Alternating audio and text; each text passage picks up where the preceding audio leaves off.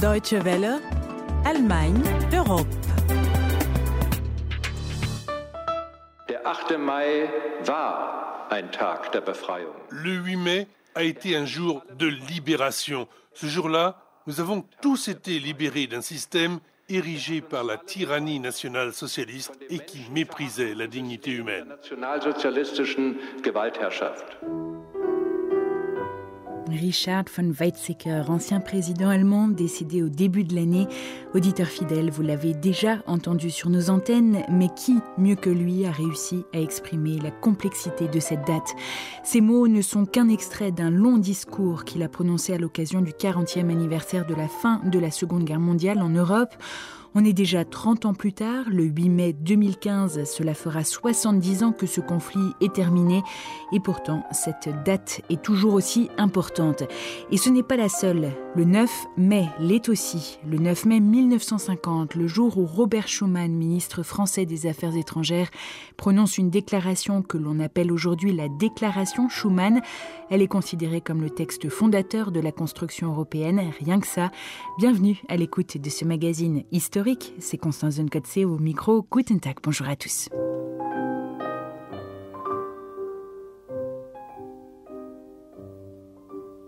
Wir Endes Unterzeichneten, die wir im Namen des deutschen Oberkommandos handeln, erklären die bedingungslose Kapitulation aller unserer Streitkräfte. Radio du Reich, 9 mai 1945. L'Allemagne signe la capitulation sans condition. La Seconde Guerre mondiale est terminée en Europe. 55 millions de morts au moins, des dégâts matériels immenses, sans parler des dégâts moraux. Vor dem Oberkommando der alliierten Expeditionsstreitkräfte. Unterzeichnet am 8. Mai 1945 in Berlin. Et pour revenir sur l'importance et la complexité du 8 mai 1945, mais aussi sur sa portée encore aujourd'hui pour l'Allemagne, j'ai interviewé Sabine van Oppeln. Elle est professeure de sciences politiques et maître de conférences à la Freie Universität, l'université libre de Berlin. C'était toujours une euh, très grande discussion dans la société allemande parce que euh, le 8 mai, c'était la capitulation du militaire allemand, c'était la capitulation du système nazi. Mais en même temps, c'était aussi la fin du système nazi et c'est pourquoi c'était une libération. Et ça, ça c'était le contenu de, du célèbre discours de monsieur Weizsäcker qui nous disait en même temps, on était libérés. Qu'est-ce que ça représente pour la population allemande? Aujourd'hui, ça représente euh, vraiment aussi une date de, de libération. Mais en même temps, on a aussi, dans le mémoire collectif, on a toujours les images terribles d'une Allemagne qui était absolument détruite, une immigration considérable de l'Est. Euh, et tout cela, c'était une situation difficile et ce sont les images qui sont aussi ou dans le mémoire collectif des Allemands, mais de l'autre côté, on sait que c'est la responsabilité des Allemands pour cette histoire et pour cette guerre terrible. Alors aujourd'hui, nous sommes 70 ans après le 8 mai 1945. Pourquoi c'est toujours aussi important de commémorer, de se souvenir de cette date?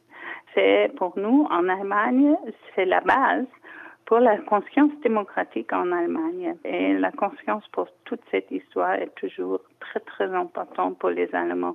Notamment aujourd'hui, où on a des mouvements comme Pegida à Leipzig, par exemple, et des, des, mouvements plutôt de droite et c'est pourquoi c'est très très important d'avoir ce souvenir à la catastrophe du régime nazi, à la catastrophe de la Deuxième Guerre mondiale. Vous êtes professeur. Comment faire pour transmettre cela à des jeunes pour qui cette époque est de plus en plus éloignée, qui peut-être euh, ne sont pas tous d'origine allemande, donc qui s'identifient pas forcément avec l'histoire euh, allemande? Comment parler de tout ça aux jeunes d'aujourd'hui à vos étudiants? À nos étudiants, c'est plus facile parce que pour eux, c'est très important et on, on a des discussions là-dessus. Mais c'est encore plus difficile pour les encore plus jeunes qui sont toujours à l'école.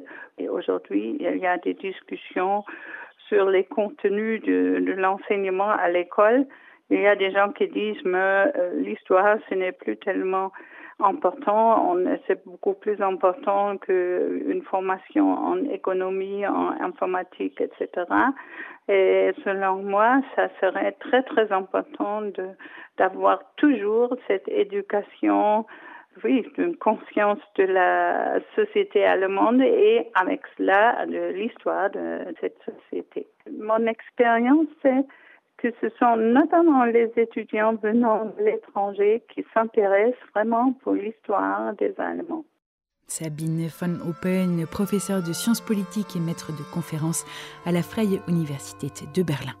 Monsieur le Président, je vous fais une lettre que vous lirez peut-être si vous avez le temps je viens de recevoir mes papiers militaires pour partir à la guerre avant mercredi soir.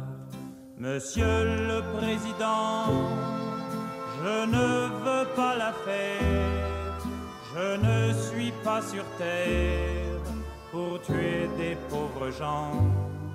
C'est pas pour vous fâcher il faut que je vous dise, ma décision est prise, je m'en vais déserter. Il existe en Allemagne, comme aux États-Unis, une allée des stars. À Los Angeles, elle est dédiée à des acteurs du monde du spectacle. À Bonn, elle rend hommage à des personnalités qui ont marqué l'histoire de la ville. Beethoven, par exemple, qui y est né, ou encore, bientôt, Robert Schumann. Non pas le compositeur, mais l'ancien ministre français des Affaires étrangères.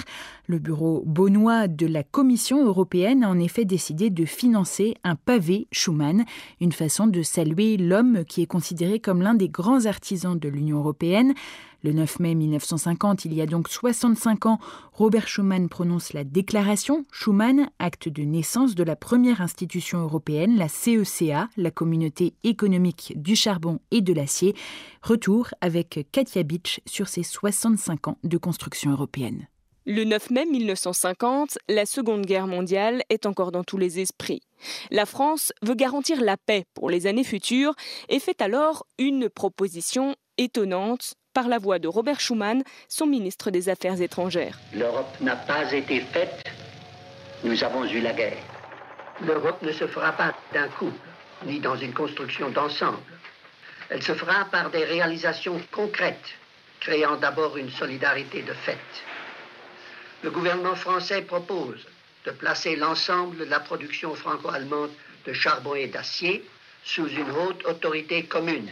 L'idée de Robert Schuman est la suivante. Si l'acier qui servait à la fabrication des armes de guerre est géré par une organisation supranationale, tout conflit entre l'Allemagne et la France devient non seulement impensable, mais aussi matériellement impossible. Une proposition donc soutenue par les États-Unis et approuvée par le chancelier de la République fédérale allemande de l'époque, Konrad Adenauer. Si nous parvenons à créer une organisation qui permette aux Français de voir tout ce qui se passe dans le domaine de la fabrication de l'acier et de l'extraction du charbon en Allemagne, et à l'inverse, qui permette aux Allemands de voir tout ce qui se passe dans ce secteur en France, nous aurons trouvé le meilleur moyen, par ce contrôle réciproque, de mener une politique fondée sur la confiance.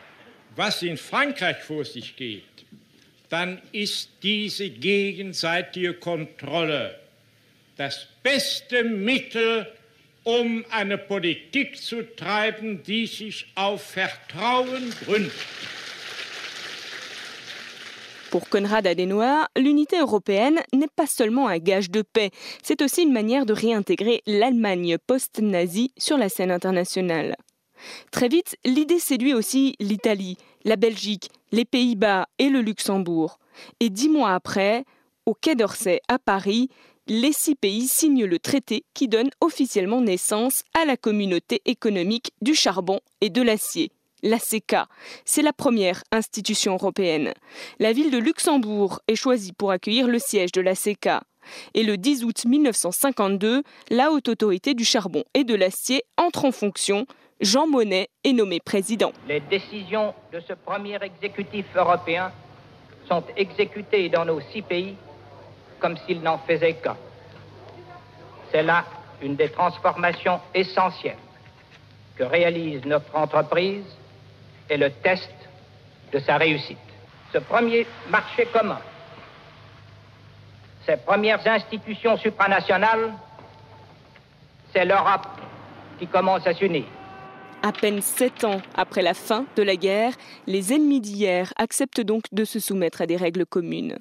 Le 10 février 1953, un premier train de charbon européen franchit librement les frontières européennes des six pays. Le marché commun du charbon et de l'acier devient une réalité. D'autres pierres viennent ensuite s'ajouter à la construction européenne. Notamment, le 25 mars 1957, les six pays de la CECA signent à Rome le traité instituant la communauté économique européenne, la CEE, e, et la communauté européenne de l'énergie atomique. En 1973, la CEE e s'élargit à neuf membres avec l'adhésion du Danemark, du Royaume-Uni et de l'Irlande. Puis la construction européenne se poursuit avec la signature des différents traités, comme le traité de Maastricht, entré en vigueur le 1er novembre 1993. La communauté devient alors l'Union et compte 12 États. D'autres pays rejoindront ensuite la famille européenne, jusqu'à la Croatie, le 28e membre, entré au sein de l'Union 2013. Aujourd'hui, l'histoire de cette construction européenne se poursuit. D'autres pays seront invités dans le futur à rejoindre l'Union.